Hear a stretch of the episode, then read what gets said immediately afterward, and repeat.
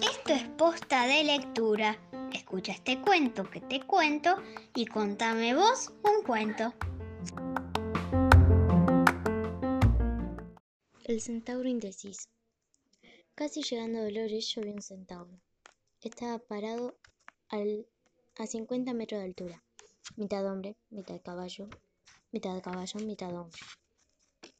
El centauro quería comer, porque era pasada la hora de la merienda. A su derecha se extendía un campo jugoso de alfalfa fresca.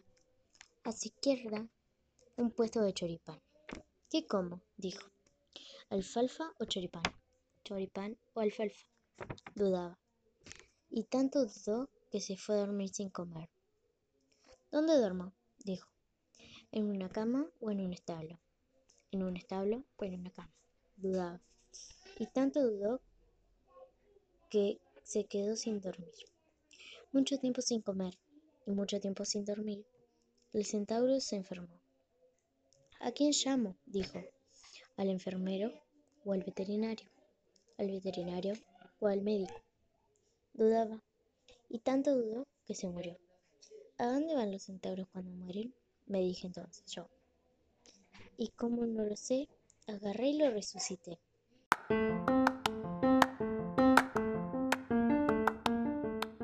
Hagamos posta de lectura. Sigamos de cuento en cuento.